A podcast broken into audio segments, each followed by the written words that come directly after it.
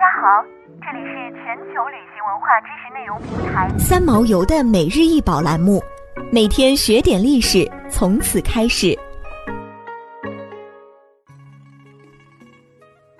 每天学点历史，从每日一宝开始。今天给大家介绍的是元代的琉璃塔，也就是舍利塔。塔高九十六厘米，由七层组成，最下层为四体组方托。上至深束腰仰覆连塔基，三层为中型覆钵，上部是四个兽面，后衔串珠宝珠，覆钵中部还有一道圆箍，下垂流苏及摩尼珠，覆钵之上是亚字形叠色须弥座式煞基，上是蕉叶，煞基上安装圆台形象轮十一道。然后是天盘、地盘及蒜头形宝珠。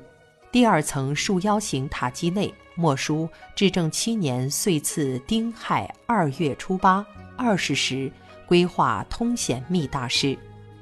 至正七年为公元一三四八年，这说明该塔是一埋高僧骨灰的舍利塔，现收藏于甘肃省博物馆。这座琉璃塔全塔施釉以翠绿为基调，辅以橙黄和赭红，色泽鲜明，光彩悦目，具有元代喇嘛塔的鲜明特征。这件琉璃塔最重要的作用就是供奉舍利。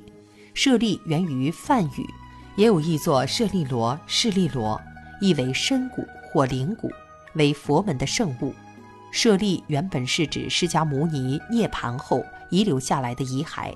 而后来就普遍指一切高僧的遗骨。舍利是梵文的译音，又叫做舍利子。